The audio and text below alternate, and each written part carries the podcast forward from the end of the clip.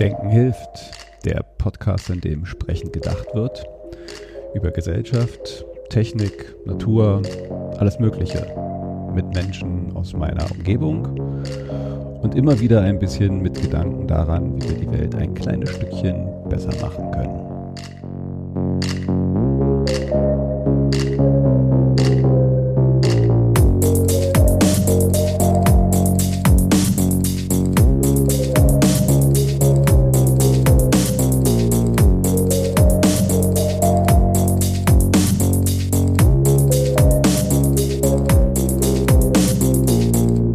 Zu denken hilft, ähm, wie immer in diesen Zeiten jetzt mit äh, Timestamp, äh, weil es sind besondere Zeiten. Wir haben heute den 7. April 2020 und äh, wie eigentlich fast immer auch wieder mit einem Gast und zwar heute mit einem äh, Themengebiet, was ich äh, schon gerne die ganze Zeit machen wollte. Es überschneidet sich nämlich auch mit meinem Arbeitsbereich und glaube ich gerade jetzt in dieser Zeit äh, äh spannend. Es geht um Machine Learning in Healthcare. Und bei mir im Podcast ist der Vince, der sich gerne selber vorstellen darf. Vince, dein Auftritt. Ja, viel, vielen Dank erstmal, dass äh, wir uns hier unterhalten können. Also wie gesagt, mein Name ist Vince, ich bin eigentlich ursprünglich Mediziner, ähm, habe also Medizin studiert, ähm, habe dann aber entschieden, Wissenschaft zu machen, habe äh, viele Jahre lang im, an der Charité in Berlin im Bereich des Schlaganfalls mich mit Bildern beschäftigt, mit MRT-Bildern beschäftigt, die beim Schlaganfall hergestellt werden.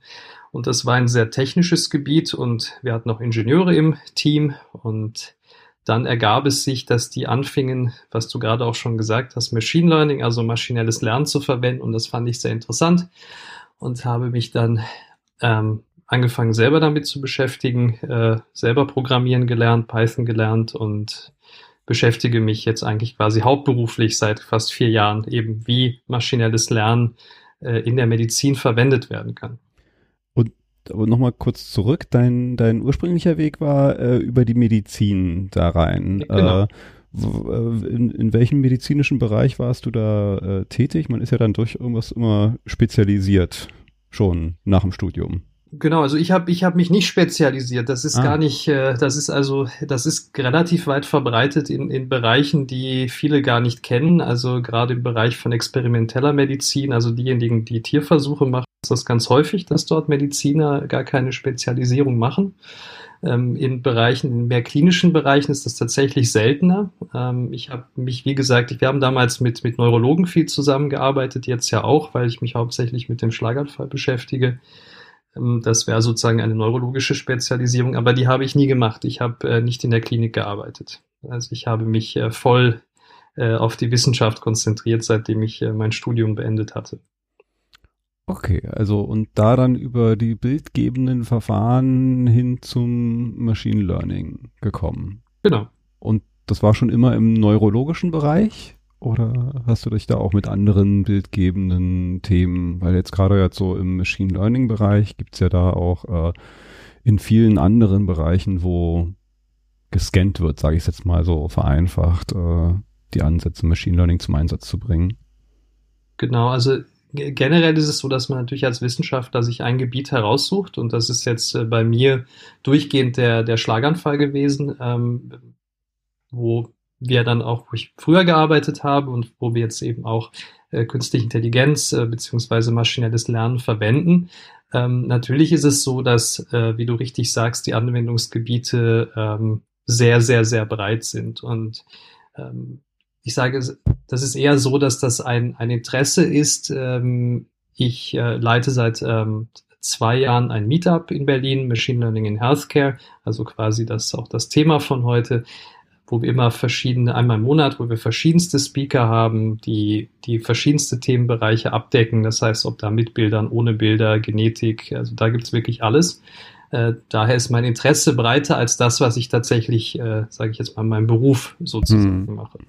Jetzt merke ich gerade selber, ich, ich, ich laufe selber Gefahr, irgendwie da schon so voll reinzuspringen. Habe aber vorhin eigentlich, als wir uns äh, vorhin noch kurz besprochen haben, gesagt so, wir müssen auf jeden Fall auch nochmal Begriffsklärung machen, weil äh, auch wenn ich, also du dich ja noch viel mehr sich da beruflich auch mit beschäftigt und bestimmte Sachen auch einfach mal so von der Zunge flutschen, so ist das hier ja kein äh, Fachpack Podcast in dem Bereich und äh, für viele Leute äh, könnte es jetzt irgendwie nach ganz schön Kauderwelsch, äh, also Fachchinesisch klingen und deswegen vielleicht so, so einfach wir oder gerne du das jetzt hinkriegen würdest, nochmal so eine kleine Einführung, was heißt das eigentlich, dieses Machine Learning? Viele Leute kennen solche Begriffe wie künstliche Intelligenz, KI oder AI.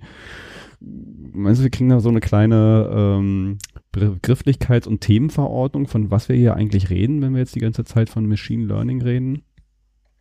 Können, können wir gerne machen. Ähm, ich, mein, meine Definition wird jetzt anders sein als die, die man häufig hört. Und zwar wäre meine Definition, gerade wenn man davon noch nicht so viel gehört hat, ist, diese Begriffe erstmal einfach völlig zu vergessen. Denn diese Begriffe künstliche Intelligenz oder auch maschinelles Lernen sind ja eigentlich PR-Begriffe gewesen, um bestimmte neue Felder zu vermarkten. Und dann wurden äh, gerne eben diese Schlagwörter wie Intelligenz und auch Lernen reingebracht. Und die, die haben leider das Problem, dass man das dann gerne missversteht. Da stellen sich dann, da stellt man sich dann sofort irgendwie den Terminator vor oder ähnliches oder wirklich Systeme, die tatsächlich selber lernen können. Ähm, und davon sind wir sehr, sehr, sehr weit weg. Also dass äh, diese, diese Idee, dass es, äh, dass wir wirklich Intelligenz produzieren, also das, was man als Artificial General Intelligence bezeichnet, davon sind wir ganz, ganz, ganz weit weg. Ähm, was wir, was im maschinellen Lernen heute benutzt wird und was äh, wirklich auch sehr, sehr gut funktioniert, aber was benutzt wird, sind einfach mathematische Algorithmen, die, wenn man einen bestimmten Input gibt, bestimmte Daten als Input gibt, ähm, diesen Input zu einem Output äh, mappen können. Das heißt, die lernen einfach einen, einen Zusammenhang zwischen dem, was man ihnen vorgibt, im sogenannten Training. Das heißt, man muss viele, viele Daten zeigen und sagt, hier sind diese Daten, das ist der Input. Ich, ich zeige dir, das ist der Output-System. Ich zeige dir, das ist der Output. Und dann lässt man das lange, lange Zeit laufen und dann kommt ein sogenanntes Modell dabei heraus, dass das äh, quasi gelernt hat. Das ist nicht so wie unser Lernen, wir nennen es Lernen. Äh, und äh, wenn ich jetzt eine neue, ein neues Beispiel zeige, dann kann es das versuchen, darauf anzuwenden. Also, wenn man das nochmal noch mal runterbrechen möchte auf ein Level drunter, ist es eigentlich simple Mustererkennung in Daten, was wir machen. Wenn das so klingt, klingt das sehr viel weniger äh, sexy, als wenn man sagt künstliche Intelligenz oder maschinelles Lernen. Aber das ist tatsächlich, was wir eigentlich machen. Wobei es ja da durchaus auch Unterschiede gibt. Also es gibt so die antrainierten Modelle mit, mit viel Input und Daten. Es gibt ja durchaus aber auch Systeme, aber jetzt muss, begebe ich mich dann halt auch, ich bin kein Experte auf, auf äh, wackeligen Untergrund, aber wenn man jetzt sowas äh, vielleicht nimmt wie äh, das äh, System äh, AlphaGo, äh, die, also das war ein System, was äh, äh, ja, äh, das, das, das Spiel Go, was im, im asiatischen Bereich ein äh, sehr beliebtes Spiel, sehr komplexes Spiel ist. Und da wurde ein, ja, ein eine Intelligenz äh, oder ein, ein Machine Learning System äh, äh, geschaffen, was in der Lage war und wenn ich das jetzt, glaube ich, richtig zusammenkriege, halt auch äh, selbst lernend dann nachher äh, ohne entsprechende Input und Trainingsdaten die Sache so weit zu lernen, dass sie äh, den Weltmeister im Go schlagen konnte. Und das ist doch ein bisschen Unterschied gewesen. Also da wurden, glaube ich, zwar auch äh, das, das erste Modell mal antrainiert mit ganz vielen Spielzügen. Äh, mhm. Aber dann später haben sie, glaube ich, auch ein Modell genommen, also einen Algorithmus genommen, der, äh, glaube ich, nur die Regeln gefüttert gekriegt hat und dann entsprechend selber gelernt hat es, es gibt natürlich verschiedene, es gibt natürlich verschiedene ähm, Methoden, die man generell verwenden kann. Ich habe jetzt hauptsächlich davon gesprochen, was, was hauptsächlich in der Medizin verwendet wird. Was du gerade ansprichst, ist äh, das, was man als Reinforcement Learning bezeichnet. Das heißt, du kannst tatsächlich, ähm, du kreierst einen, einen äh, Agenten, der bestimmt, äh, bestimmten Regeln folgt und dann kannst du äh, diesen Agenten in eine bestimmte Umgebung packen ähm, in der dieser Agent irgendetwas machen muss. Und dann wird sozusagen einfach nach Erfolg und Misserfolg äh, lässt man das dann laufen. Man kann zum Beispiel dann, wenn es um ein Spiel geht, auch zwei Agenten gegeneinander spielen lassen. Das wird zum Beispiel im Computerspielbereich viel gemacht. Es gibt ja im Computerspielbereich Spiele, die deutlich komplexer sind als äh, zum Beispiel Schach oder Go. Ähm, also solche, äh, zum Beispiel so ein MOBAs, Multi, äh, Multiplayer Online Battle Arena Spiele, mhm. äh, wie zum Beispiel League of Legends oder, oder, oder Dota, ähm, die viel, viel komplexer sind, äh, wo genau das angewendet wurde und zum Beispiel ähm, im Endeffekt so ein Agent dann auf mehrere zehntausend Jahre Spielzeit kommt, äh, die ein Mensch natürlich nie auch nur in annähernd äh, spielen kann und dann äh, nach solchen langen äh, Trainingszeiten besser, besser werden können als, als menschliche Spieler. Möchte dazu sagen, dass momentan bei den Computerspielen noch bestimmte ähm, Einschränkungen gibt, also bestimmt nur bestimmte Karten oder ähnliches. Also auch hier merkt man wieder, die Intelligenz ist auch wieder eingeschränkt, äh, was uns extrem leicht fallen würde, dass wir bestimmte Regeln lernen und sagen, jetzt wenden wir das ein bisschen abseits dessen an, wo wir es vorher, vorher gelernt haben, dann, das funktioniert dann zum Beispiel überhaupt nicht mehr. Dann gehen die Systeme, die funktionieren die Systeme überhaupt nicht mehr. Also natürlich, äh, ganz kurz vielleicht noch als, als letzten Satz, man kann ja das auch, äh, künstliche Intelligenz ja auch studieren, zwei Jahre lang. Also natürlich gibt es extrem viele verschiedene Methoden. Tatsächlich ist das, was wir in der Medizin hauptsächlich verwenden, das, was ich am Anfang gesagt habe, wo wir Daten präsentieren und ein bestimmtes Outcome präsentieren. Also nehmen wir jetzt mal meinen Bereich an. Du hast den Schlaganfall. Wir präsentieren Daten, äh, Alter zum Beispiel, Vorerkrankungen und ähnliches. Und dann präsentieren wir, diese Patienten haben äh, innerhalb von fünf Jahren einen Schlaganfall bekommen und andere nicht.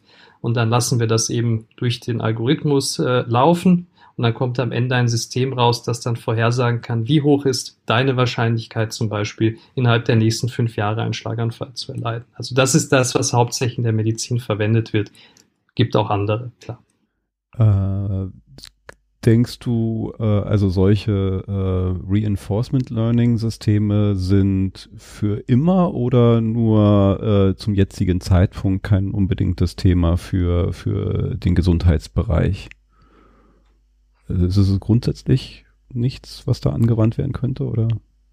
Also ich würde definitiv mich jetzt nicht so weit vorwagen und sagen, das wird nie verwendet werden. Es ist äh, ein, auch ein sehr schwieriges Feld, diese, diese Reinforcement Learning Systeme sind. Ich möchte aber auch dazu betonen, dass das nicht mein Spezialgebiet ist, äh, sind, soweit ich weiß, äh, relativ schwierig äh, zu trainieren. Ähm, und ähm, ich würde jetzt spontan fällt mir tatsächlich gar nicht, gar nicht so viel ein. Ich weiß, dass, ähm, dass man bestimmte, dass man bestimmte ähm, Aufgaben natürlich umdefinieren kann. Also was wir in der Medizin auch häufig machen, womit wir uns auch beschäftigen, ist, dass man aus bestimmten Bildern bestimmte Bereiche quasi rausschneidet. Also man muss sich, das nennt man Segmentierung. Das heißt, äh, man muss sich das vorstellen, man hätte zum Beispiel jetzt einen Tumor im Gehirn und es ist wichtig, dass dieser Tumor vom restlichen Hirngewebe abgegrenzt wird. Dann äh, fällt es einem Menschen sehr, sehr einfach, einzumalen, ich nenne es jetzt mal einmalen, äh, wo, der, wo der Tumor ist und wo das normale Hirngewebe ist. Und so muss man auch KI-Systeme entsprechend trainieren, indem man ihnen solche, solche Beispiele zeigt. Und eigentlich macht man das nicht mit Reinforcement Learning, aber ich habe durchaus schon Arbeiten gesehen, wo das umdefiniert wurde, sozusagen wie ein Spiel, dass der hm. Computer sozusagen das wirklich äh, selber markieren muss. Und wenn er, wenn das eben an einer Stelle richtig eingezeichnet wurde, dann ist es richtig gemacht, wo an einer anderen Stelle eben nicht, dann ist es falsch. Und so kann man dieses, kann man die Idee eines Spiels wie Go oder ähnliches plötzlich umdefinieren für einen, für eine Aufgabe, die man eigentlich vorher ganz anders gelöst hat. Ähm, also daher, daher würde ich mich jetzt nicht so weit aus dem Fenster nehmen und sagen, das wird nie verwendet werden, weil wenn die Systeme besser funktionieren und man vielleicht ein, eine Aufgabe eben gut umdefinieren kann, in, zu diesem Bereich könnte das vielleicht durchaus verwendet werden. Jetzt ähm, mal so wieder zurück zu dem, äh, wo wir jetzt so stehen. Ähm, immer wieder oder äh, äh gerne dann halt auch so ein bisschen äh, wenn man mal oberflächlich die Medien vielleicht verfolgt wird, neben dem Terminator-Szenario, wenn man dann doch ein bisschen im Gesundheitswesen äh, guckt, Machine Learning und künstliche Intelligenz halt auch ganz schnell zu diesem, ja, das wird dann den Arzt ersetzen und äh, diese äh, Systeme werden dann halt von der Diagnose bis zur Heilung äh, denk, hat man teilweise das Gefühl, so so alles äh, machen. Der Arzt wird überflüssig und das machen später dann ja die die äh, Machine Learning Systeme oder die die künstlichen Intelligenzen. Ähm, du hast ja selber gesagt, irgendwie von, von solchen Szenarien sind wir zumindest beim Terminator ganz weit weg. Ähm, wo würdest du denn jetzt das Thema äh, Machine Learning, künstliche Intelligenz so im, im medizinischen Bereich verorten? Wo, wo, wo macht Sinn? Wo wird schon erfolgreich eingesetzt? Wo sind vielleicht Hoffnungen? Wo, wo stößt es an seine Grenzen? Und wie steht denn da vielleicht so der, der, der, der Arzt im Kontext oder halt auch andere Personen, die halt im Gesundheitswesen tätig sind und solche Systeme. Mhm. Das, das waren jetzt eigentlich fünf oh, Fragen ja, genau. gleichzeitig. Ich, ich, ich versuche mal die, die Antwort äh, ein bisschen aufzudröseln. Also fangen wir mal damit an. Äh, ein Arzt wird äh, äh sehr lange Zeit erstmal überhaupt nicht ersetzt werden. Ich, ich sage manchmal gerne, es wird höchstens der Arzt ersetzt werden, den es nicht gibt. Das heißt, ich könnte mir vorstellen, dass in Bereichen, und da ist jetzt auch gar nicht Deutschland ein gutes Beispiel, aber in Bereichen man zum Beispiel an Länder wie Kanada denkt, äh, wo es teilweise einfach vielleicht einen Arzt in, in riesigen Bereichen gibt, die eben sehr wenig besiedelt sind, dann, dann könnte man sich da durchaus vorstellen, dass da Systeme helfen könnten, die, die automatisiert etwas machen, einfach dort, wo es gar keinen Arzt gibt. Also der Arzt wird ersetzt, den es nicht gibt. Ähm, davon abgesehen, ähm, wird das definitiv nicht, nicht ersetzt werden. Wenn man ein bisschen äh, zurückdenkt zu dem, was ich gesagt habe, dass das eben kein, eben nicht der Terminator ist, dass wir eben nicht jetzt irgendwelche unglaublichen Intelligenzen haben, dann kann man das ja so unterbrechen. Es ist simpel Technologie. Und Technologie nutzen wir ja, um bessere Medizin zu machen, schon sehr, sehr lange. Was ist denn ein Scanner? Ein Scanner ist eine Technologie, ein CT, ein MRT um Bilder zu machen, die es äh, erlauben, eine Diagnose sicherer zu äh, machen, als wenn man jetzt nur abhören, abklopfen und, äh, und, und ähnliches machen kann. Äh, was ist eine Labordiagnostik? Das ist nur Technologie, die hilft einem auch. Also wir, ich bin davon überzeugt, und so muss man diese Technologie auch verstehen, dass wir hier einfach den, den, dem medizinischen Personal, gar nicht nur den Ärzten, das ist auch zu kurz gedacht, einfach bei ihren Aufgaben hilft. Also das ist das, was wir eben auch als Decision Support System bezeichnen, das heißt Unterstützung äh, bei der Entscheidung. Ähm, das, das ist wirklich wichtig und das ist das, woran auch wir arbeiten und alles andere liest man nur in der Zeitung sage ich ganz offen. Also dieses Arzt wird ersetzt und was ist das in Schlagzeilen? Das ist also keiner, der sich ernsthaft damit beschäftigt hat, das jemals gedacht oder gesagt. Wo äh, sind denn da diese Systeme schon, schon sehr gut und können wirklich schon gute äh, ja, Assistenzsysteme und, und in dieser, ähm, ja, in diesem Decision Support, in diesem, in dieser Entscheidungshilfe äh, zum Einsatz gebracht werden? Also es ist definitiv im Bildgebungsbereich. Ähm, da, da gab es tatsächlich, äh, würde ich sagen, mit in den letzten Jahren die wirklich größten, äh, größten Fortschritte. Ähm, das heißt tatsächlich sogenannte ähm, künstliche neuronale Netze sind ja eine der, der Methoden, die verwendet werden. Wenn die, wenn die sehr viele künstliche, wenn sie sehr viele sozusagen Schichten von, von künstlichen Neuronen haben, dann nennt man die tief. Also da sind es plötzlich äh, tiefe neuronale Netze und da kommt dieser Begriff Deep Learning, den vielleicht auch einige schon gehört haben, her. Ähm, die, diese äh, Methoden sind extrem gut äh, in, der, in der Analyse von Bildern. Und da kommen tatsächlich auch schon die, die vielleicht auch äh, die größten Erfolge her, von denen man vielleicht auch in der Zeitung gelesen hat, äh, dass tatsächlich bestimmte Systeme dann äh, mindestens genauso gut, wenn nicht teilweise sogar schon besser äh, Krankheiten oder bestimmte Abnormalitäten im Bild erkennen können als Radiologen. Ich möchte aber gerade jetzt auch schon mal ganz äh, sofort dazu sagen, da gibt es ein ganz großes K-Wert, darüber können wir uns dann auch noch gleich unterhalten. Aber äh, das im Prinzip funktioniert, funktioniert diese Technologie in dem Bereich sehr, sehr gut. Und überall da, wo man dann Bilder mit anderen Daten kombiniert, ähm, könnte das sehr helfen. Ähm, wie könnte es jetzt einem Radiologen helfen? Ähm, Radiologen haben eine extrem große Arbeitsbelastung. Äh, die müssen extrem viele Bilder anschauen und die meisten Bilder zeigen eben nichts. Also ich übertreibe jetzt vielleicht ein bisschen, aber ein großer Teil der Bilder ist ja normal. Ist ja nicht so, dass jeder Patient, der ein Bild bekommen soll, krank ist. Das heißt, äh, und der Arbeitsaufwand, um so ein Bild zu befunden, ist quasi der gleiche, mehr oder weniger, als wenn auf dem Bild irgendwas zu sehen ist.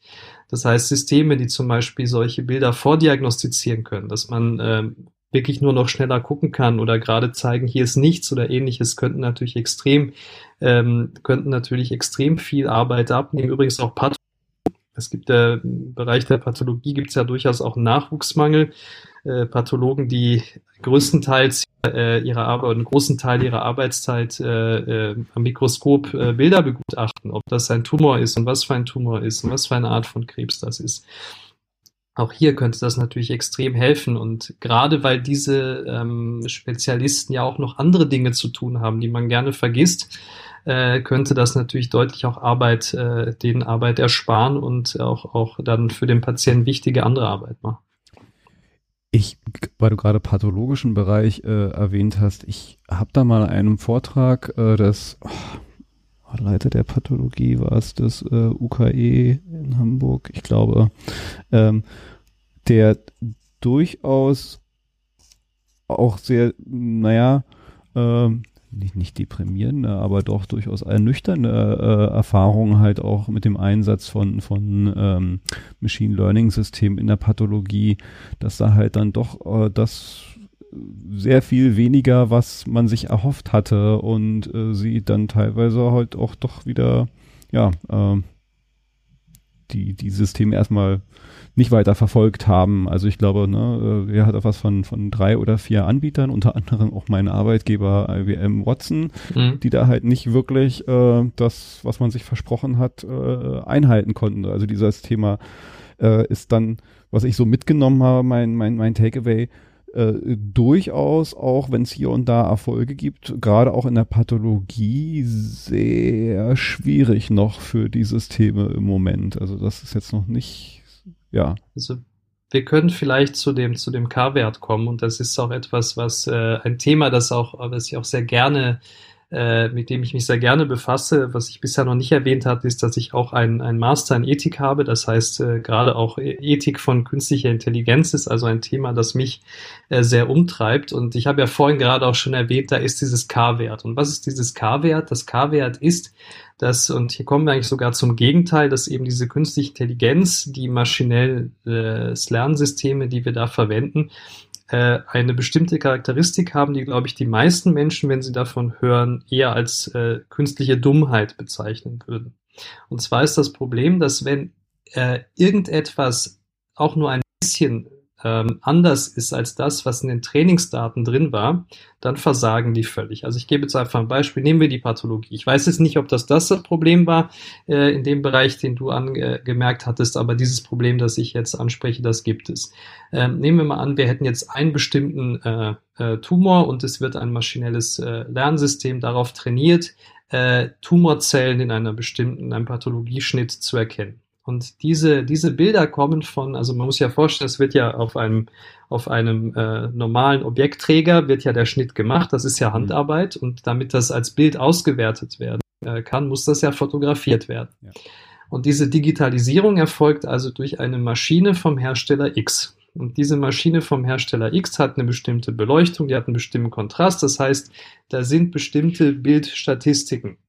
Und ich nehme jetzt diese Bilder, und trainiere damit das System. Und das System ist super. Es hat eine richtig hohe Performance und alles ist toll. Und jetzt gebe ich ein Bild von einem anderen Gerät, von einem anderen Hersteller, das ein bisschen andere Bildstatistik hat und es wird kompletter Unsinn rauskommen bei den Vorhersagen. Was einem menschlichen Pathologen überhaupt nicht schwerfällt zu erkennen, ah, hier ist der Kontrast ein bisschen anders, der braucht ein Bild, um das verstehen zu können. Das System der künstlichen Dummheit, ich bin jetzt gerade ein bisschen, äh, mhm. übertreibe ein bisschen, versteht das überhaupt nicht. Das heißt, ich, ich, um so ein System allgemein und sinnvoll äh, performant zu machen, muss ich so viele, muss ich darauf, muss ich eigentlich von jedem Hersteller die Bilder nehmen, muss ich verschiedene Kontraste machen, muss absichtlich darauf achten. Und das ist etwas, was, äh, was momentan noch sehr, sehr wenig beachtet wird. Also alles, was auch in der Zeitung steht, das war mein K-Wert von, von vorher, ähm, ein, ein künstliches Intelligenzsystem war besser äh, der Diagnose von Krankheit X als die Radiologen, wenn man sich das dann genauer anschaut. Stimmt das zwar, aber dann war es äh, ein Krankenhaus und ein Scanner zum Beispiel. Hm. Das heißt nicht, dass das System jetzt schlecht ist, aber wenn ich jetzt dieses System anwenden möchte, äh, allgemein in, an, in allen Krankenhäusern, dann wird es nicht funktionieren. Das heißt, äh, wir müssen, es ist unheimlich schwierig, so ein, ein, äh, so ein System ähm, allgemein performant zu machen. Das nennt man Generalisierung. Das heißt, dass es generell, das Wort sagt es ja schon, dass es generell angewendet werden kann bringt mich fast schon irgendwie, also du hast zwei, äh, eine Sache schön angeschnitten, da, da finde ich, sollten wir noch ein bisschen mehr einsteigen, das Thema äh, Ethik in der künstlichen Intelligenz. Also ich glaube, da sollten wir noch ein bisschen äh, stärker einsteigen. Vor allen Dingen, wenn es halt um den zweiten Aspekt, der da jetzt immer wieder auch viel äh, die Daten geht. Also ne, wir haben es ja jetzt schon oft gesagt, es braucht im Endeffekt eigentlich äh, die Daten, um ein System anzutrainieren, um das zu erreichen, um, um so ein Modell dahin zu bringen, das zu erkennen, was man erkennen will, es ist äh, zu dieser Unterstützung werden zu lassen, die man sich wünscht. Und ne, auch jetzt mitgenommen, umso mehr Daten, äh, umso besser. Äh, was ja immer so dieses Thema aufwirft, wo kommen diese Daten eigentlich her? Wo kriegt man denn all diese Daten her? Und ähm, Daten sind ja auch nicht gleich Daten. Ich habe auch so so so früh gelernt, als ich mich damit beschäftigt habe mit äh, äh, Shit in, Shit out. Ich glaube, so äh, fasst man es zusammen. Also, äh, wenn die Qualität der Daten, die da reingefüttert werden, nicht gut ist, ist das, was man hinten rauskriegt, äh, nicht besser. Ähm, genau. Lass uns den, den, den Satz gerade um, um, äh, umbenennen. Also das gesagt, also Garbage in, Garbage out. Ähm, ähm, kann, man, kann man jetzt umbenennen. Also das, was ich gerade gesagt hatte, ähm, beschrieben habe, äh, läuft auch unter dem Begriff, gerade wenn es an Ethik von Künstlicher Intelligenz denkt, also Artificial Intelligence, also AI Bias. Hm. Bias ist hier das Stichwort. Bias äh, steht für eine Verzerrung, so kann man das übersetzen, wobei eigentlich auch im Deutschen das Wort Bias verwendet wird, eigentlich als Fachbegriff. Ähm, das ist als Bias bezeichnet man eine immer eine systematische Abweichung von einem gewünschten gewünschten Ergebnis. Also AI Bias heißt, es weicht systematisch ab von dem, was es was es tun soll. Und äh, hier ist ganz wichtig, dass ähm, der Bias in den Daten liegt. Also wie ich das gerade eben auch bei dem, bei dem Beispiel mit den Bildern gezeigt habe. Äh, es ist ja, das System ist ja für die Bilder super, aber wenn es ein Bild von einem sagen, anderen Hersteller gezeigt bekommt, dann weicht es systematisch ab, indem es dann nicht mehr, nicht, keine sinnvolle Prädiktion mehr macht. Und hier, weil das in den Daten liegt, kann man hier ganz einfach das übersetzen in Bias in, Bias out. Und hier kommen wir dann ganz schnell in den, in den Bereich der Ethik. Denn wenn die, wenn die Inputdaten Verzerrungen haben, die zum Beispiel diskriminierend sind, dann ist auch das System, das am Ende rauskommt, automatisch diskriminierend. Und es gibt äh, tatsächlich äh, in, den, in den USA erste Systeme, die KI-Systeme, die benutzt werden, um bestimmt zum Beispiel bestimmte Vorhersagen zu machen, welche Ressourcen bestimmte Patienten brauchen. Und dann hat sich gezeigt, weil die Inputdaten ähm, so gewählt waren, dass da eine systematische Verzerrung gab, äh, die Schwarze benachteiligt haben, war eben auch das System, das danach benutzt wurde, ähm, dann sozusagen rassistisch. Mhm. Und da muss man ganz, ganz, ganz aufpassen. Lass mich noch kurz diesen Satz äh, beenden, denn ähm, hier ist nämlich das ganz Wichtige und das, das liegt mir auch, auch wirklich am Herzen, dass man das nachvollziehen kann, ist, dass wir eigentlich eine Chance haben, mit diesen Systemen eigentlich ähm, zum Beispiel so etwas wie rassistischen Bias oder auch anderen Bias loszuwerden. Wenn die wenn die Daten sinnvoll gewählt werden, dann automatisiere ich quasi den nicht, den, den, den Nicht-Bias. Also wenn dann ein gebeister Benutzer, äh, Nutzer ein System benutzt, das nicht gebiased ist, dann werden wir insgesamt sozusagen diese Verzerrung in der Gesellschaft oder auch in der Medizin oder ähnlichem reduzieren können.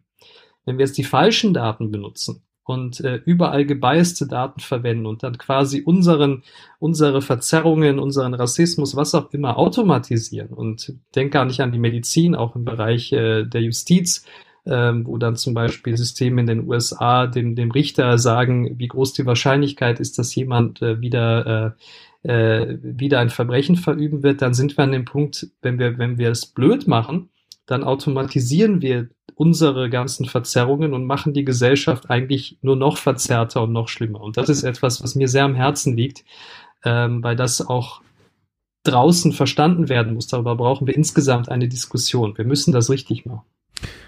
Das heißt für mich ja auch, was ich da so mitnehme, ist, äh, und was glaube ich, das ist, was du meinst, was, was, was wir lernen müssen, man muss im Umgang, und wir fangen ja alle erst an, da irgendwie mit umzugehen. Wir, wir nutzen zwar tagtäglich andauernd Systeme, in denen künstliche Intelligenz oder Machine Learning drinsteckt, aber wenn es in solchen Kontexten genutzt wird, äh, müssen wir, glaube ich, erst verstehen und lernen, diese Fragen zu stellen, nämlich äh, wie ist das eigentlich zustande gekommen? Dieses System sagt mir jetzt gerade, äh, äh, Entscheidung X ist die richtige, äh, mhm. aber auf welchen Daten äh, oder auf welchen Grundlagen wurde diese Entscheidung getroffen? Etwas, was, was in, in äh, wenn du jetzt gerade so einen Richter äh, äh, sagst, ja, auch in einem normalen Kontext passiert, nämlich da gibt es eine Gerichtsverhandlung, da werden Beweise vorgelegt, da werden Sachen hinterfragt und so weiter und so fort. Das ist, wenn man so will, ja auch so ein Prozess. Und äh, was man sich da angewöhnt hat, Dinge zu hinterfragen, muss man, glaube ich, auch in diesem System neu lernen und, und anders lernen. Wie muss man eigentlich äh, nachgucken und hinterfragen und welche Informationen müssen wir eigentlich vielleicht mit so einer Entscheidung dazu liefern, wenn wir so ein System einsetzen, oder? Ja, ich, ich würde, ich glaube, spontan würde fast jeder Ja sagen, aber ich, ich würde tatsächlich sagen Nein, denn das ist etwas, das kann man einer Person nicht zumuten. Wir können nicht sagen, hier gibt es eine neue Technologie, die wird ubiquitär, die wird überall angewendet. Jetzt bitte hinterfrage zu jedem Zeitpunkt, ob jetzt äh, die Information, die du siehst, korrekt ist oder nicht. Ich halte das, äh, ich halte das absolut für nicht in Ordnung. Nehmen wir mal folgendes Beispiel. Nehmen wir mal an, wir hätten keine Medikamentenregulierung und ich würde dir sagen, na, da musst du halt als, als Patient da halt dich ständig selber informieren, ob, ob das Medikament jetzt sinnvoll ist oder nicht, bevor du irgendwas nimmst. Dann schaust du halt nach, kannst gucken, wie viele Leute sind dann gestorben, nicht gestorben. So, so funktioniert ja unsere Gesellschaft normalerweise nicht, sondern was wir sagen ist, Moment mal, das ist etwas, das wird, würde das die Gesundheit oder auch das Wohlergehen vieler Leute extrem äh, beeinflussen. Also machen wir eine Regulierung, die darauf, äh, die, die zum Ziel hat, dass, wenn du dann ein Produkt benutzt, du einigermaßen sicher sein kannst, dass dir das nicht schadet. Ich sage einigermaßen sicher, weil es natürlich nie hundertprozentige Sicherheit gibt, das wissen wir alle. Ähm, immer wieder gibt's mal, dass äh, man rausfindet, dass bestimmte Medikamente vielleicht äh, doch nicht äh, so sicher sind, wie man dachte. Aber im Großen und Ganzen ähm, kann man sich darauf ja so einigermaßen verlassen. Auch andere Regulierungen, ähm, die meisten Leute, zumindest bis vor kurzem, äh, haben sich mit einem relativ sicheren Gefühl in ein Flugzeug gesetzt. Und was dann passiert ist, als die Regulierung plötzlich nicht mehr so richtig gut funktioniert hat in den USA, haben wir ja gerade vor, vor einem mhm. halben Jahr mitbekommen. Aber eigentlich, um darauf zu antworten, was hier viel wichtiger wäre, ist eine sinnvolle Regulierung von KI hm. die zum Ziel hat, äh, dafür zu sorgen, dass solche Systeme Mindeststandards erfüllen und die Nutzer sicher sein können, bis zu einem gewissen Punkt, das ist in Ordnung. Also wir brauchen jetzt das, was aus dem Flugzeugbau mit äh, riesengroßen Prüfverfahren, Checklisten und, und, und Qualitätsstandards auf allen möglichen Ebenen in der pharmazeutischen Entwicklung mit all seinen Stufen und Phasen und Regulierungen. Sowas brauchen wir eigentlich jetzt auch für AI im medizinischen Bereich, aber bestimmt auch in vielen anderen Bereichen, oder? Also das kann ja jetzt nicht.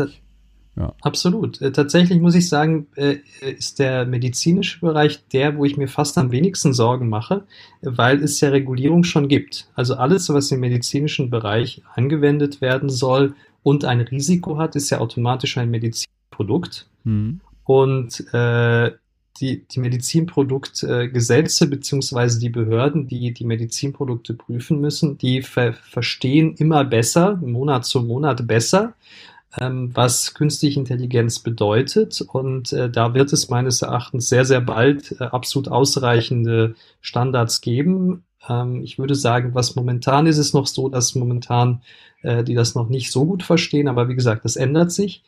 Aber stellen wir uns jetzt Bereiche vor, die bisher eben völlig unreguliert sind, weil es sowas einfach noch nicht gab. Ähm, ein, ähm, ein gutes Beispiel ist, dass vor, es war letztes Jahr oder so inzwischen vielleicht vorletztes Jahr sogar schon, dass berichtet wurde, dass Amazon versucht hat, ein, ein künstliche Intelligenzsystem zu entwickeln, das ihnen bei der Einstellung von, von, von Personal hilft. Hm. Ähm, man muss sich vorstellen, dass gerade bei diesen großen Tech, Tech-Giganten ist ja die Einstellung ein unglaublich teures Geschäft.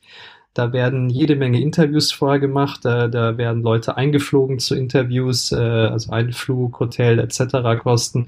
Und äh, die Kandidaten werden wirklich auf Herz und Nieren geprüft. Das kostet unheimlich viel Geld. Dann hat sich Amazon gedacht, das ist doch super. Man hält sich zurück. Wir haben viel Daten, die man als Input geben muss und kann das mappen zum Output. Also wir können ein System trainieren. Wir haben ja schon ja jahrelang extrem viele Leute eingestellt. Also nehmen wir diese Daten und machen ein KI-System, das uns einfach sagt, wir packen den CV rein oder die Daten aus dem, aus dem, aus dem CV und dann sagt uns das System einstellen oder nicht einstellen. Naja, das Problem war, dass sie nach drei Jahren Entwicklung oder mehreren Jahren Entwicklung das System einfach oder die Entwicklung gestoppt haben, weil sie nicht hinbekommen haben, dass das System Frauen nicht diskriminiert hat. Einfach weil ihre, die, ich meine, einfach in den Jahren davor bevorzugt, so stark bevorzugt Männer eingestellt haben, dass die aus den Daten diesen Bias nicht rausbekommen haben und mussten das System einfach einstellen. Äh, das heißt, andere Firmen machen das aber vielleicht nicht. Die würden einfach sagen, super, das funktioniert jetzt und plötzlich benutzt dann so eine Firma so ein System und kriegt dann einfach eine Zahl ausgespuckt. Dann sitzt also jemand in der Personalabteilung, kriegt ein CV und dann erstellt, der erstellt einfach eine Zahl oder, oder einfach sogar vielleicht Ja, Nein. Und da sagt sie, super, nein, das System ist ja toll, das ist das, was wir hier benutzen. Und im Hintergrund läuft ein System, das äh, total diskriminierend ist. Und wir, wir brauchen für sowas, irgendwie müssen wir damit ja umgehen können. Es kann ja nicht sein, dass einfach so etwas in der Welt draußen ist und übrigens solche Systeme sind draußen schon in der, in der, in der Welt und einfach nichts passiert und wir einfach jetzt akzeptieren, das ist jetzt einfach so. Das, das, das äh, so, kann nicht funktionieren und so sollte es auch nicht funktionieren.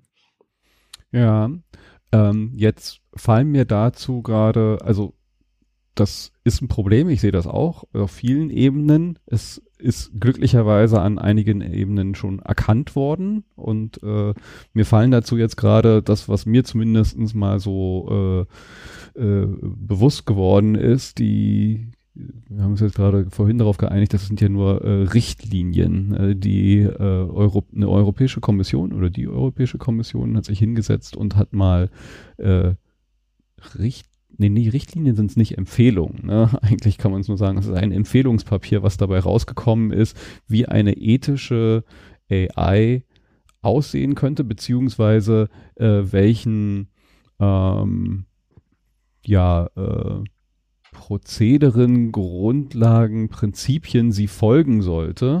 Ähm, das ist eine ziemlich umfangreiche Sammlung an ja, ganz, ganz vielen Empfehlungen. Ähm, weiß nicht, wie weit du dich mit der da mal auseinandergesetzt hast und, und wie du das einschätzt, was da schon zusammengetragen wurde. Da werde ich ganz ehrlich sein, das ist ein großer, großer Schinken, den habe ich äh, tatsächlich einfach auch noch nicht, nicht lesen können. Es ist auf der Liste von den Dingen, die ich mir anschauen möchte. Ähm, man muss dazu sagen, vielleicht generell eher, dass äh, ich habe es mal überflogen, da steht jetzt natürlich wenig drin, äh, was jetzt nicht auch an vielen anderen Orten diskutiert wird. Also gerade die Problematik von, von, von, von Bias, äh, auch von, von Datenschutz etc. und so weiter, sind natürlich all die Themen, die wichtig sind, die in jedem Think Tank, die überall die überall ähm, diskutiert werden.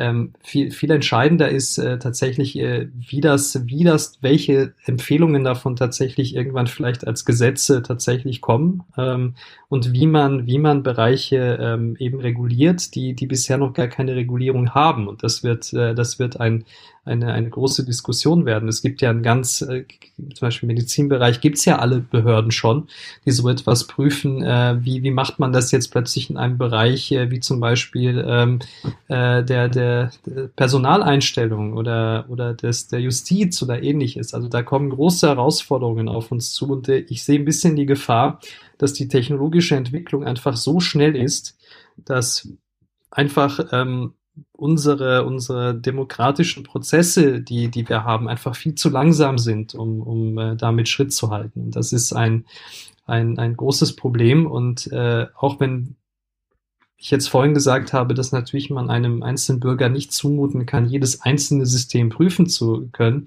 äh, halte ich es trotzdem schon für extrem wichtig, dass wir eine, eine weitere äh, weitere Verbreitung äh, von Wissen haben, dass es diese Systeme überhaupt gibt und dass die ethische Diskussion so geführt wird wie bei vielen anderen Themen, nämlich äh, indem breit gesellschaftlich darüber diskutiert wird, was wir haben möchten, was wir nicht haben möchten, äh, wie diese Systeme implementiert sein sollen, wie sie geprüft werden sollen und so weiter.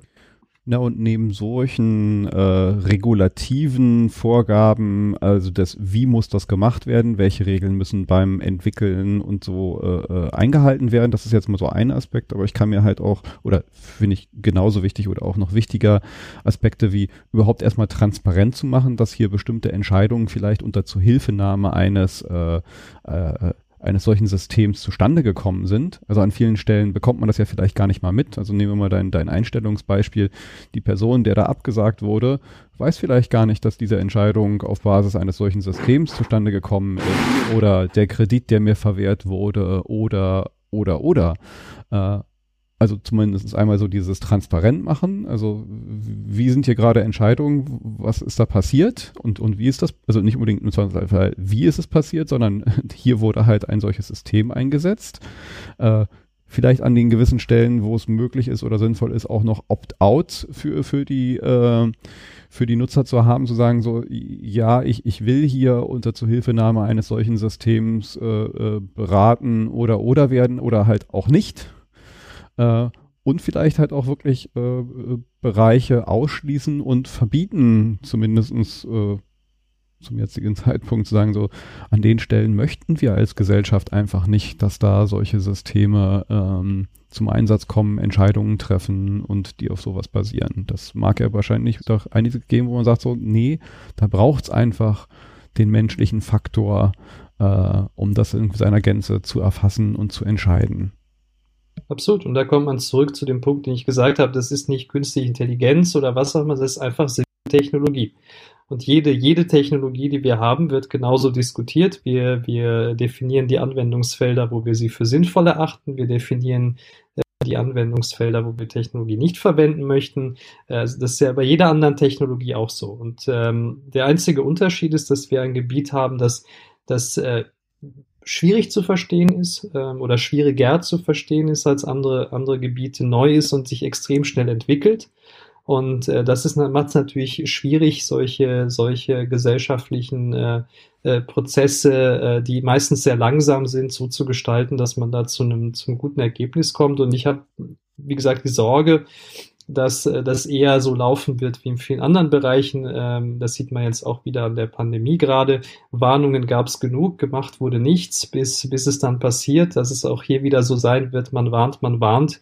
Und da muss es erstmal wirklich einen ganz, ganz großen Skandal mit einem System geben, das irgendwie ganz, ganz viel Unsinn gebaut hat, bis es dann äh, eine, eine sinnvolle Diskussion und, und Regularien gibt. Und das wäre schade, weil das natürlich in gewisser Weise sicherlich auch bedeuten würde, dass die Technologie an sich äh, viel mehr verteufelt werden würde, als sie das verdient hat, weil wie gesagt, es ist nur Technologie und gerade im medizinischen Bereich könnten wir sie extrem gut benutzen, um wirklich, wirklich vielen Leuten auch, auch gut zu helfen. Also das ist, ähm, da, daher ist mir das, liegt mir das eben auch am Herzen, weil man ähm, diesen, diesen Backlash, den es dann gäbe, wenn jetzt plötzlich ein großer Skandal kommt, den würde ich sehr gerne vermeiden. Hm ähm, weil es das eigentlich, weil diese Technologie das nicht verdient hätte. Wir können sie wirklich für viel Gutes verwenden.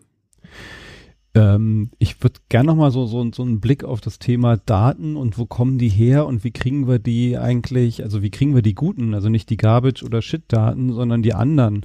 Da ist ja, also gerade das ist so im, im medizinischen Bereich ja eins der, der, der, also sollte überall äh, natürlich ein wichtiges Thema sein, wo, wo Machine Learning angesetzt wird, aber natürlich äh, in der Medizin geht's dann halt auch ganz schnell um noch äh, viel, viel mehr. Also äh, ist hier würde ich jetzt mal sagen, so der Aspekt, ähm, gute Daten, Non-Bias-Daten, umfangreiche Daten oder beziehungsweise sich den Bias bewusst sein, äh, Daten zu haben in einer Form, die dann halt auch gut weiterverarbeitbar sind, irgendwie so essentiell, wie es kaum woanders ist.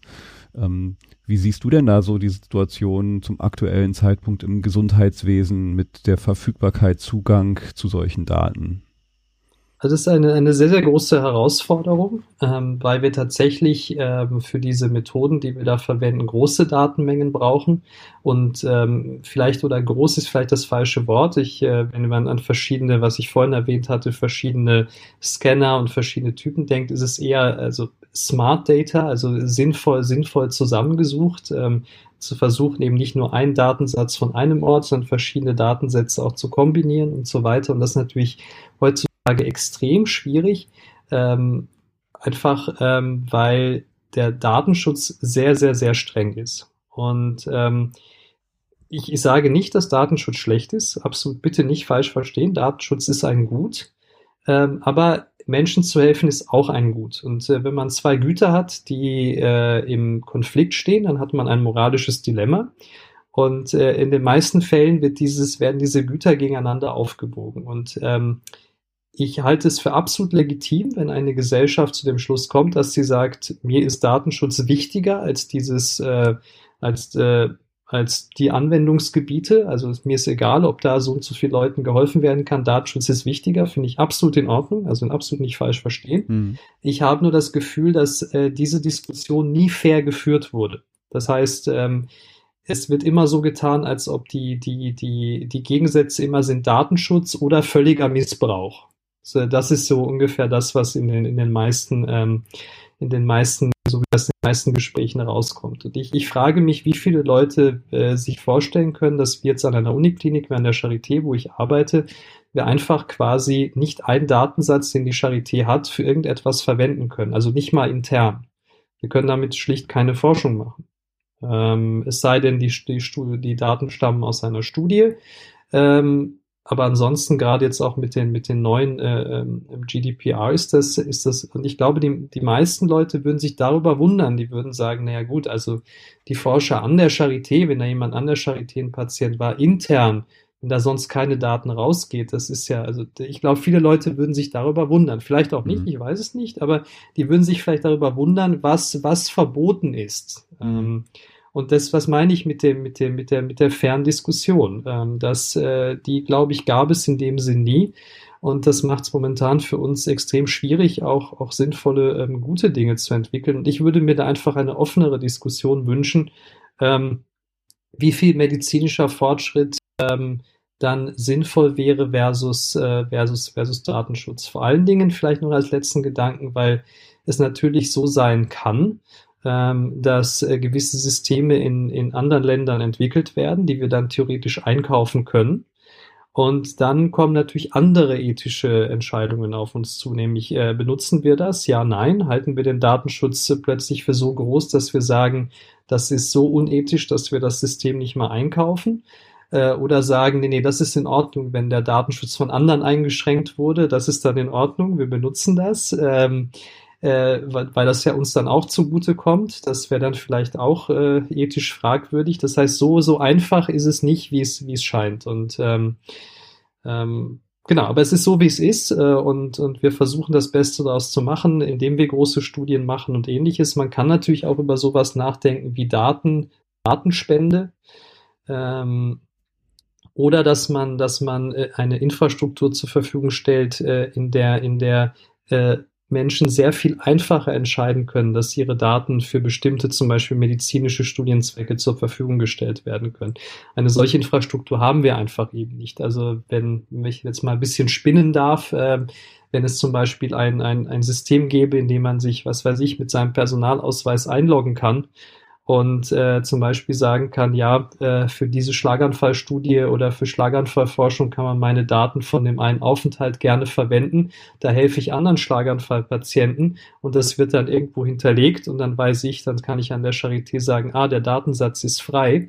Ich glaube, dass äh, da würden sehr viele, glaube ich, ihr Daten, die so spezialisiert für einen Fall, äh, auf einen Fall begrenzt sind, glaube ich, sehr gerne zur Verfügung stellen. Das ist aber einfach praktisch heute völlig unmöglich. Und ähm, so, so etwas könnte helfen, aber wie gesagt, davon sind wir praktisch weit, weit entfernt. Na, ich hoffe, dass wir gar nicht so weit davon entfernt sind. Also ich habe da Hoffnung. Das ist natürlich aber auch vieles noch gar nicht so ganz klar. Wir kriegen ja durchaus Lösungen jetzt in naher Zukunft, die, sagen wir mal, Grundlagen dafür legen können. Also äh, per Gesetzeslage äh, ist entschieden und mittlerweile in der Mache und auch mein Arbeitgeber beteiligt sich da mit an der Erstellung, dass wir alle Bürger, die eine gesetzliche Krankenversicherung in Deutschland haben, ab dem Jahr 2021, also ab dem ersten soll es kommen, eine elektronische Patientenakte kriegen, die, wo dir der Krankenversicherer äh, diese entsprechend zur Verfügung stellen muss. Es ist eine freiwillige Sache, diese elektronische Patientenakte zu nutzen über die letzten Jahre, also äh, da gibt es schon seit seit vielen Jahren die äh, Gematik, äh, die sich mit dem Aufbau einer Telematik-Infrastruktur beschäftigt hat, also äh, im Endeffekt die Architektur dahinter, die jetzt mittlerweile auch so weit ausgerollt ist, dass sie äh, theoretisch erstmal äh, die wichtigen äh, Stakeholder äh, oder beziehungsweise Sektoren im Gesundheitsbereich, Krankenhäuser, äh, niedergelassene Ärzte und, und, und verbinden kann. Einige sind schon angebunden, andere müssen es noch, aber das sind halt durchaus äh, Sachen, die, die rollen, da, da passieren Dinge, da werden Sachen umgesetzt und auf diese elektronische Patientenakte, die zum Anfang, wenn sie kommen wird, noch ein sehr enttäuschendes, einfach nur so äh, ja, ja, da, da ist wahrscheinlich jede Dropbox-Lösung, die jemand nutzt, äh, äh, äh, äh, spannender und, und komfortabler. Also es ist ja erstmal nur eine gewisse Akte, aber sie hat zumindest schon mal so Grundlagen von, von äh, Datenformaten, Datenstandards, die auch in der Medizin genutzt werden. Äh, sie, sie fängt schon mal an, die, diese Grundlagen zu lesen und dann halt auch äh, individuelle Freigaben, also die Daten sind erstmal in der Hoheit der Versicherten äh, mit durchaus, was ich jetzt mir von allen habe erzählen lassen habe, äh, äh, guten Sicherheitsstandards äh, werden sie da abgespeichert und ich bin als Versicherter in der Lage zu sagen, wer sie kriegen darf und wer nicht. Und in den Gesetzeslagen eingearbeitet ist auch das Thema der Datenspende. Also es ist da schon vorgesehen, dann halt auch Daten spenden zu können. Und ich hoffe, das ist jetzt alles dann auch noch nicht so im letzten Detail ausgearbeitet. Die Gesetze sind ja dann immer so ein bisschen breiter angelegt an vielen Stellen. Sie sind ja keine technische Spezifikation. Aber äh, sie geben zumindest schon mal die Richtung vor, dass wir sowas dann doch hoffentlich in nicht ganz so allzu ferner Zukunft kriegen werden. Und vielleicht haben wir jetzt mit der, du hast vorhin die Pandemie angesprochen, mit dem, was da gerade draußen passiert, so einen kleinen äh, Turbo-Boost halt auch für diese Entwicklung, weil wir hängen grundsätzlich hinterher und in Deutschland hängen wir sowieso hinterher. Genau. Aber das ist doch ein, das ist doch ein wirklich gutes Beispiel. Also wie gesagt, ich hoffe, dass du recht hast und nicht ich. Ich bin skeptisch, wie schnell das wirklich zur Verfügung stehen wird. Ich hoffe, du hast recht. Ähm, dann, dann freue ich mich. Ähm, aber ich glaube, hier sieht man doch, dass auch das, was ich vorhin angesprochen hatte. Ähm, wenn ich, wenn man jetzt zu einem, zu einem hingehen würde und sagen, es gibt bei elektronische Patientenakte sich, dann würde die Person wahrscheinlich sagen, das führt doch nur dazu, dass meine Daten irgendwo im Netz sind und im Zweifel von jemandem geklaut werden können. Mhm. Keine, das, ist ja, das ist ja keine Motivation. And, ganz anders wäre es, wenn man, äh, wenn man erklären würde, dass also ein großes Problem, das wir in Deutschland zum Beispiel haben, ist, wir haben keinerlei äh, Vernetzung von Daten longitudinal. Das heißt, wenn es zum Beispiel um Volkskrankheit wie den Schlaganfall geht, wo Ganz wichtig wäre zu wissen, Daten zu haben vom Hausarzt, dann Daten vielleicht von Krankenhausaufenthalten und dann später Daten von dem Schlaganfall, der passiert ist und dann Daten von der Rehabilitation. All diese Datenquellen sind unterschiedliche Datenquellen, die sind absolut nicht vernetzt. Also wir haben keine Chance, hier irgendwie sinnvolle Systeme zu bauen, die zum Beispiel helfen könnten, Patienten Schlaganfälle zu vermeiden. Eine der, der, der schlimmsten Erkrankungen, die wir kennen, extrem stark verbreitet. Wir haben gar keine Chance. Über so eine äh, elektronische Patientenakte würden plötzlich diese Daten an einem Ort zusammengebracht werden. Und wenn jetzt jemand plötzlich sagen würde, ja, diese Daten dürfen zur Forschung verwendet werden, dann hätten wir plötzlich diese Daten und könnten solche Systeme bauen, um Schlaganfälle zu verhindern. Wenn man, glaube ich, so, man das so betrachtet, sieht die sieht, ist die Motivation vielleicht eine andere. Und Schlaganfall war jetzt ja nur eine Erkrankung. Wir können ja im Prinzip diese Daten, wir können ja weiterspinnen. Das ist ja Herzinfarkt etc. Also ist ja die, die, die äh, Demenz, ist ja alles wirklich alles äh, extrem viele Anwendungsfelder, die wirklich extrem vielen Menschen helfen könnten. Hm. Ähm, das ist aber nicht das, was ich in der Diskussion sehe. Da wird dann immer gesagt, na nein, Missbrauch, äh, da wird immer nur wieder diskutiert zwischen, zwischen äh, äh, Datenschutz und Missbrauch. Aber das ist, das ist nicht, äh, Missbrauch ist möglich, immer möglich, egal was irgendwo gespeichert ist, das ist klar.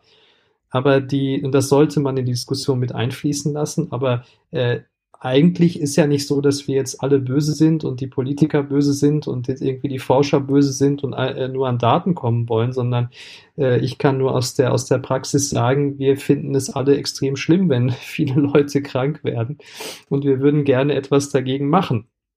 Nur können wir das eben ohne Daten nicht machen. Und äh, das wäre mal schön, wenn das auch in der, in der allgemeinen Diskussion mehr berücksichtigt werden würde, dass es hier extrem sinnvolle Anwendungen gibt, äh, für die wir die Daten gerne nutzen würden. Und dann könnte vielleicht die, die allgemeine Diskussion ein bisschen äh, ein anderes Ergebnis haben, als es das in den letzten Jahren sogar europaweit hatte.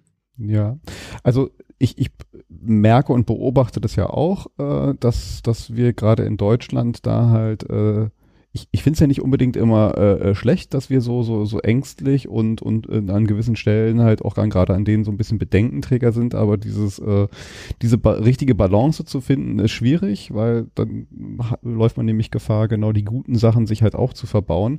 Wobei, also ich, habe Hoffnung. Ich habe mir heute gerade installiert, also alleine, dass ich das, dass es das gibt und dass ich mir das installiert habe und und sowas vielleicht auch andere tun, äh, eine App der der RK, vom RKI ähm, welche äh, die App heißt Corona Datenspende. Im Endeffekt äh, äh, ist diese App eigentlich nur dafür da, äh, dass ich freigeben kann. Ich habe hier auf meinem Handy von Trackern äh, Fitness-Trackern jeglicher Art sind darin aufgeführt, äh, Daten gesammelt und äh, ich gebe die frei. Ich spende sie. Ich kriege hier an der Stelle noch so ein Pseudonym, so einen langen kryptischen Code, äh, über den ich halt auch später verlangen kann, dass meine Daten geändert oder gelöscht werden.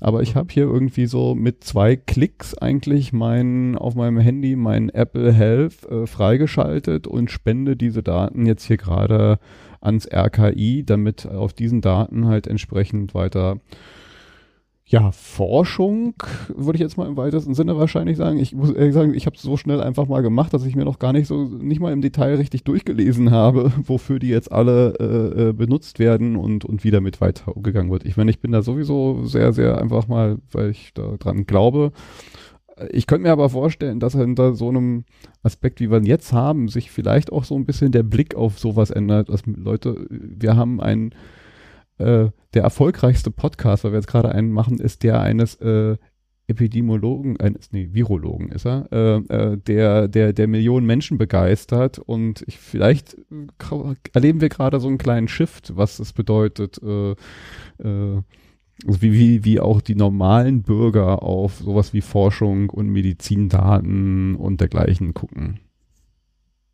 Also wie gesagt, ich, ich bin ja wieder der Skeptiker. Ich, ich hoffe, der Optimist, der du offensichtlich bist, hat dann, hat dann recht. Ich, äh, ich sehe dann äh, auf der anderen Seite wieder, wie viel, wie viele Klicks äh, so furchtbare Videos, deren Namen ich jetzt gar nicht nennen möchte, bekommen und irgendwelche blödsinnigen Fake News sich, sich auch verbreiten. Also ja, ich, ich, ich, ich, hoffe, ich hoffe, dass du recht hast. Auf der anderen Seite hoffe ich eben auch, dass, dass wir nicht eine Pandemie brauchen, um, um, um Daten zu spenden, sondern dass äh, vielleicht auch, äh, auch andere ähm, wirklich äh, gewichtige, ähm, gewichtige Erkrankungen, die, die sehr vielen Menschen das Leben kosten, die aber jetzt nicht plötzlich und so schnell auftauchen und so viel Menschenleben auf einmal kosten, aber die, die generellen Killer wie, wie Herzlauf, äh, wie Herz-Kreislauf-Erkrankungen und, und Schlaganfall sind ja immer da.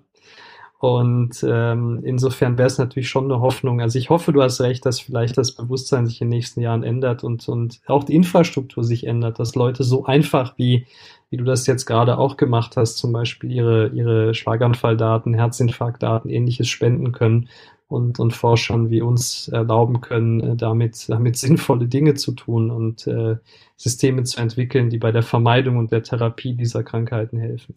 Das wäre tatsächlich so ein Wunsch, ähm, aber mal schauen, ob es passiert. Vielleicht, weil, also ich, ich finde es gut, dass wir heute jetzt nicht zu viel darüber gesprochen haben, wir so am Rande geschnitten, aber ich, ich würde es trotzdem dann doch nochmal auf den Tisch bringen, die Pandemie äh, und das, was es jetzt unter dem Aspekt von, also wie man es jetzt gerade aus dieser äh, Brille der Pandemie und den, den Daten und Machine Learning siehst du da gerade, weil du da vielleicht tiefer drin steckst, äh, spannende oder vielleicht auch erschreckende Entwicklungen äh, vor dem Hintergrund der Corona-Epidemie und äh, äh, Datenforschung und äh, solchen Machine Learning und AI-Systemen? Also prinzipiell gibt es also zwei Sachen, die mir spontan einfallen. Zum einen äh, ist es so, dass ich eine Entwicklung gesehen habe, die mich ein bisschen geärgert hat, ist, und das ist natürlich ein es gibt so viele Vorteile, dass alles, alles in der Welt verfügbar ist und äh, vielleicht kann man das mal als positive Sache betonen, äh, dass was forschungstechnisch in nur wenigen Wochen weltweit passiert ist, wieder äh, Forschung in Firmen und auch, sta auch staatliche Forschung, öffentliche Forschung Hand in Hand, was die geleistet haben in auch nur ganz kurzer Zeit, ist unglaublich. So was habe ich in meinem Leben noch nie gesehen und das ist wirklich auch durch die globale Vernetzung, auch durch das Internet möglich. Äh, das ist, das ist wirklich beeindruckend. Das passiert im Hintergrund, davon kriegen die meisten gar nichts mit, aber das ist, äh, das ist äh, wirklich, wirklich toll. Äh, natürlich hat man auch viel Hintergrundrauschen, äh, dass jetzt jeder, der irgendwann mal äh, in, in, in, in Python oder R mal irgendwann einen Plot äh, programmiert hat, äh, jetzt irgendwelche Daten nimmt, die er irgendwo findet und daraus irgendwelche Graphen baut und sagt, ha, guck mal. Ähm, obwohl es äh, eine spezialisierte äh, Berufsgruppe gibt, nämlich die Epidemiologen, die sich ihr ganzes Leben lang und ihre ganzen Berufsstand lang mit nichts anderes beschäftigt haben, als diese Daten sinnvoll zu modellieren. Ähm, also da, da wäre es natürlich schön, auf der einen Seite wirklich äh, auf, auf, die, auf die Experten zu hören. Äh, übrigens sind das auch die Experten und nicht unbedingt die Virologen. Also das ist auch etwas, was mich, mich auch immer ein bisschen wundert. Jetzt wird immer, weil irgendwie Virus im Namen ist, werden jetzt überall die Virologen befragt. Das sind jetzt nicht die, die normalerweise die, die Modelle äh, machen, für wie sich ein, ein, eine Krankheit verbreitet und äh, welche Maßnahmen sinnvoll sind. Das machen die Epidemiologen. Und äh, ich würde mir fast wünschen, dass es auch einen Epidemiologie-Podcast gibt. Ähm, aber um auf deine Frage zurück äh, zu, äh, wo Machine Learning helfen kann. Also wir müssen aufpassen, dass wir uns nicht eben in die Bereiche einmischen, wo es Spezialisten gibt, nämlich die Epidemiologen. Ähm, aber es gibt natürlich andere Bereiche, in denen durchaus die Möglichkeit besteht, dass man helfen kann. Und da gibt es momentan ja eine ganz, äh, ganz, sage ich mal, schrecklichen äh, Use Case, ähm, wo wir tatsächlich jetzt aber auch als Gruppe äh, angefangen haben, ein bisschen daran zu arbeiten, äh, nämlich äh, dass es ja jetzt in einigen Bereichen schon so viele Kranke gab, äh, dass bestimmte Ressourcen, nämlich intensivmedizinische Ressourcen, nicht mehr zur Verfügung standen, zum Beispiel in der Lombardei, aber auch, auch in, äh, in anderen, äh, an anderen Orten, müssen dann tatsächlich Ärzte im Krankenhaus die Entscheidung treffen, wem sie diese Ressource geben. Hm. Und das ist natürlich eine, eine ethisch, äh, eine extreme Herausforderung, ähm, denn im Endeffekt müssen die Ärzte dort äh, über Leben und Tod entscheiden. Und äh, so etwas gab es in einer, ich sage jetzt mal Nicht-Kriegszeit, gab es sowas einfach noch nicht. Also das ist, das ist, oder seit sehr langer Zeit nicht mehr.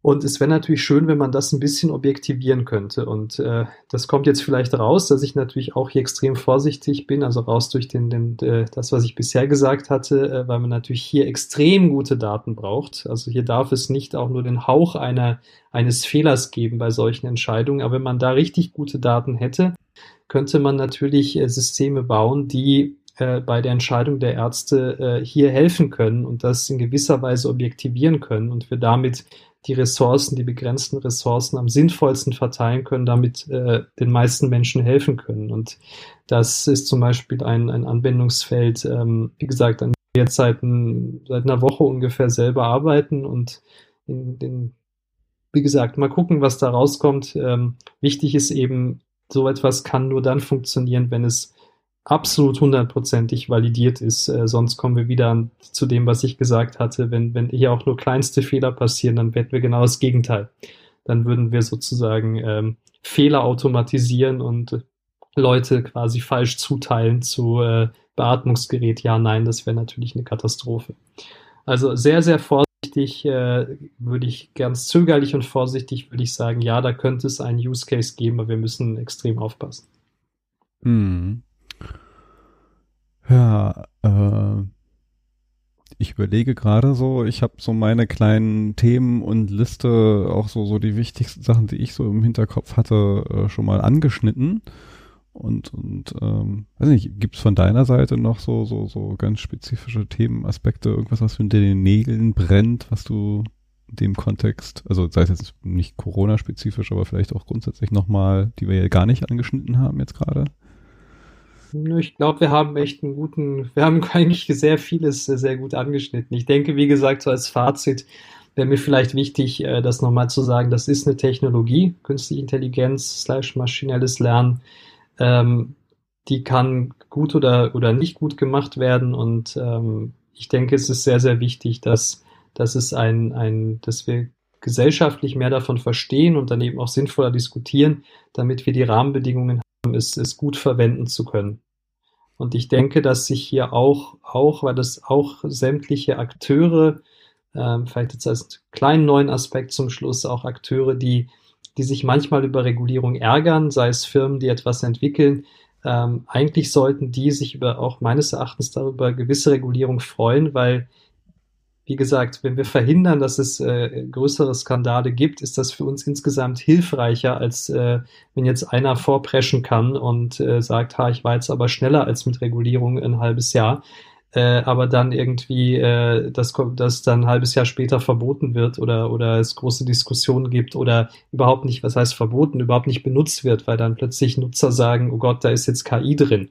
Ja, so nach, so nach dem Motto. Ähm, das, das glaube ich, wollen wir alle verhindern. Dafür ist die Technologie zu cool. Dafür können wir wirklich zu, zu viele sinnvolle Sachen machen. Das hätte sie nicht verdient. Das ist auch ein schönes Schlusswort. Aber äh, noch nicht ganz das Schlusswort. Ich habe mir nämlich angewöhnt, äh, alle Gästen, äh, allen Gästen noch eine Abschlussfrage zu stellen. Und zwar die, jetzt ein bisschen äh, themenfremd, nach ihrem absoluten All-Time-Favorite-Song. Ich lege nämlich hier eine kleine äh, Liste, eine Playlist, eine Songliste an all meiner Podcast-Gäste und ich finde, das ist immer eine schöne Sache, den All-Time-Favorite-Song meiner Gäste auf dieser Liste zu haben. Deswegen die Frage auch an dich, dein All-Time-Favorite-Song. Also das wäre ein ganz spezieller Song. Es gibt eine ganz besondere Aufnahme, die ich sogar nur von YouTube bekommen habe, nämlich von Dire Straits uh, Night in London, Sultans of Swing, ähm, wo gerade wenn der Song mehr oder weniger vorbei ist, kommt dann noch drei, vier Minuten, wo sie ein ob das improvisiert ist oder nicht, weiß ich nicht. Ein drei Minuten Spielen, die kann man sich jederzeit anhören. Also das wäre mein Alltime favorite Sehr speziell, aber. Hui, ob ich das jetzt auf die. Es ist ja nur so eine Spotify-Playlist, aber äh, na gut.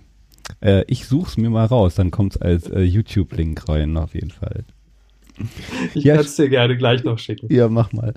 Ja, vielen, vielen Dank. Ich fand das äh, schön, toll, äh, mal auch so nerdig hier wieder einzusteigen äh, und mal so mein berufliches mit dem privaten Podcast hier so zu verknüpfen. Äh, ja. Gerne wieder. Danke für die Einladung. Hat Spaß gemacht. Danke. Und äh, ja, äh, bleibt gesund, sagt man ja jetzt heutzutage. Ja, auf jeden so, Fall. Und alles Gute noch. Ja, dir auch und danke. Bitte, ciao. ciao.